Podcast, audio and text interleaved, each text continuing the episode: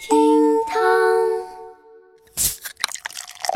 厅堂微博报给生活加点料，各位好，我是小雨。这两天啊，我好好审视了一下当代年轻人，我觉得我们当代年轻人啊，普遍存在一个问题，那就是能量低。你看啊，想干一件事情，必先缓很久，要给生人打电话，要先缓两天；要跟客户见个面，要先缓一周；要写篇稿子，那先缓一个月；下定决心要辞职，那要先缓个一年半载的。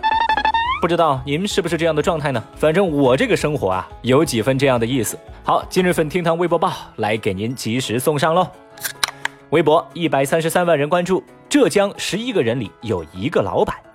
日前，在浙江省人民政府新闻办公室主办的“有请发言人”节目当中，浙江省统计局新闻发言人、总设计师王美福表示说，十一个浙江人当中就有一个是老板，而且金华的老板最多，一百个人当中就有十六个是老板。另外，他还说，浙江人均 GDP 超过阿根廷，接近巴拿马。那看到这组数字之后啊，微博网友们的反应差异是比较大的。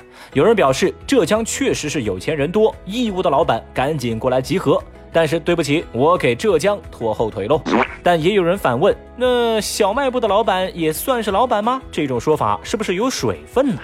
要说这个数字是怎么统计的，小雨我不清楚。但是呢，根据我多年来的观察，我就发现呢，十个四川人里头有一个必定是师傅，十个重庆人里面起码有两个都叫老 C，十个广东人里面有十个都是靓仔靓女啊。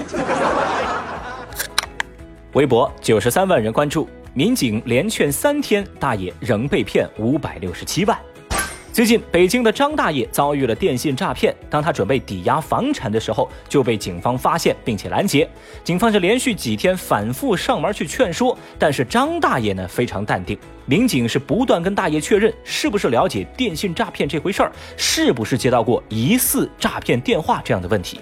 当民警问到这些问题啊，大爷是不耐烦的表示：“哎呀，我自个儿防范意识强得很，绝对不会被骗的。”结果当民警走了之后啊，这张大爷是转身就把全部家当，一共五百六十七万的存款打到了骗子的账户当中。目前啊，警方正在对案件进行调查。大爷，你先凉快吧啊！哎呦喂，看到这事儿，小雨我真是心痛啊！像防骗子一样防警察，像信警察一样信骗子。有时候大爷大妈的办事逻辑真的好难理解啊啊！虽然说最讨厌、最可恨的是欺负老人的骗子，但我也真心希望大爷大妈们能够听得进去劝。您吃的盐确实比我们吃的米还多，但是骗子没跟您比，谁吃的盐多呀？对不对？当然，小雨我没被骗，不是因为我比大爷聪明，而是因为我没有五百六十七万，我也没有房子可以抵押。说话，咱们以后还能不能一起玩耍了？微博七十七万人关注，九五后恋爱报告发布。日前，社交平台探探发布了二零一九年九五后恋爱报告，对全国单身的用户进行了抽样调查，一共啊收到了一万八千多份的有效问卷，从择偶标准、相处模式、年龄、收入、地域等多个维度，对年轻人的恋爱状况和婚恋观进行了分析。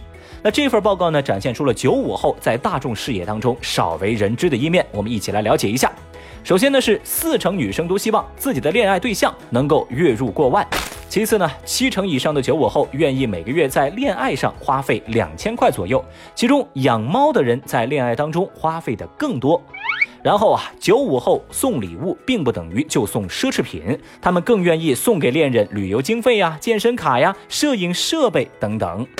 此外，九成以上的男生能够接受姐弟恋，过半的九五后接受恋爱当中存在五到十岁的年龄差。另外，我还注意到，有六成以上的九五后认为网恋要比相亲脱单更加靠谱有效。最后，八成的九五后希望自己在三十岁之前就能结婚。那么问题就来了，这个七夕节您是单身吗？啊，单身也没关系嘛，有很多人在陪你哦。不信啊，你看下一条热搜，微博六十一万人关注，中国单身成年人口超过两亿。民政部的数据显示，二零一八年中国单身成年人口已经超过了两亿，独居成年人口超过了七千七百万人。有经济学家认为，孤独经济是适应人口的变化而生的。专家说啊，社会人口结构出现一定的变化，需求层次就出现变化。比如出生率特别高，那么就会有婴儿经济；如果老龄化严重，就会出现老龄经济。现在单身的人变多，那就会形成孤独经济喽。呃，专家的话我真是无法反驳呀。不知道看到这样的数据，您是什么样的心情呢？反正小雨我很骄傲，我那是凭借自己的实力参与了一个过亿的项目。哼。不过我是觉得呀，让人感到可悲的地方在于，这颗星球上同时面临着孤独和人口过剩这两大难题。你找谁呀？人生真的很难，不知道各位打算今天怎么过呢？节目下方评论区，这个七夕大家要不要相互祝福，共同取暖呢？一块来说说吧。好了，以上就是今日份厅堂微博报，明儿再接着聊，拜拜。